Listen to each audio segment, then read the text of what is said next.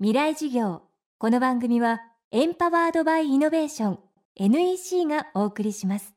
未来授業火曜日チャプター未来事業。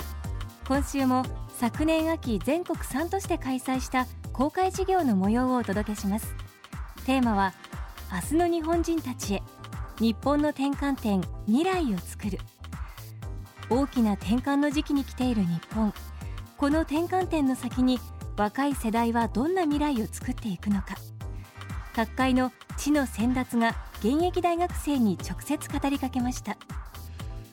今週は京都下鴨神社直来殿で行われた日本を代表する脚本家劇作家演出家倉本壮さんの講義です。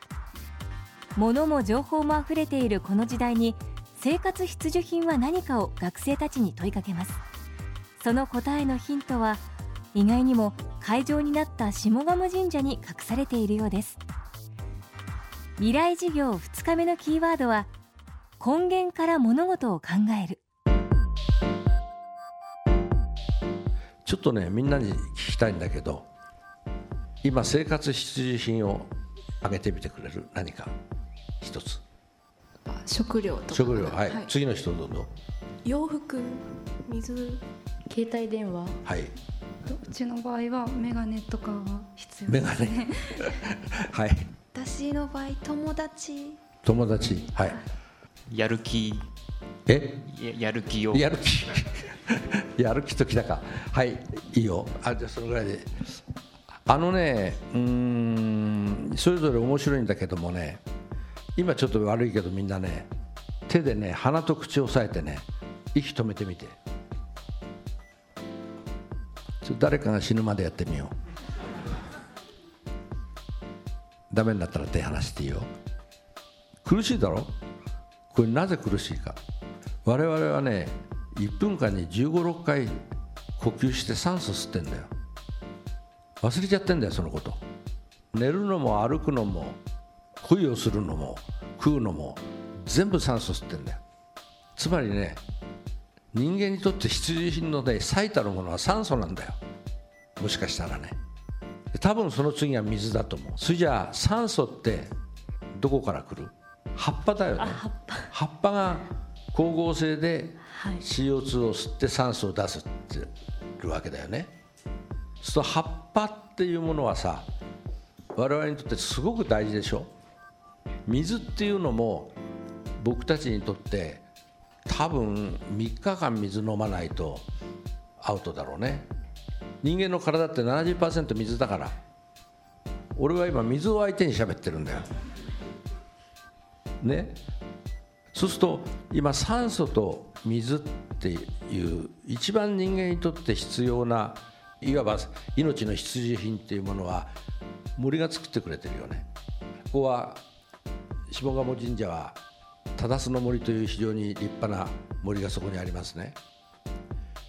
なぜ神社とか寺に木がある植わってこういうふうにあるかっていうとそれは命を象徴してるというか命を救うためにそこに木があるんだよね。500年の木ってそこら辺にあるよ。多分この森にも多分500年の木があると思う。500年の木っていうのは今から500年前に芽を出した木だよ。そう織田信長と同じ頃に芽を出した木なんだよ。それがその後ずっと我々に酸素や水をくれてたわけだそう思うと木というものは大変我々にとって大重大なものだということがわかるでしょでこのようにね物事っていうのを考えるときにスーッとこう教わったことが頭を通り過ぎるんじゃなくて根源っていうところから少し物事を考える習慣をつけてみるといいと思うのね。倉本壮さんによる講義の様子は現在完全版ビデオポッドキャストで配信しています。未来事業2013で検索してチェックしてください。またこのサイトではスプツニコさん安藤忠雄さん池上彰さん菅三淳さん長沼武さんの公開事業の様子も見ることができます。未来事業明日も倉本壮さんの講義をお送りします。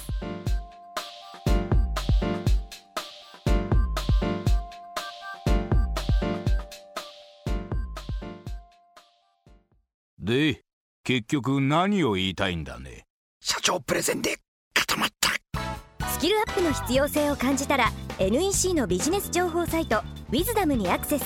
効果的なプレゼンツールのダウンロードから自分に自信をつける方法まで役立つ情報満載「ウィズダムで検索。NEC 未来事業。この番組はエンパワードバイイノベーション NEC がお送りしました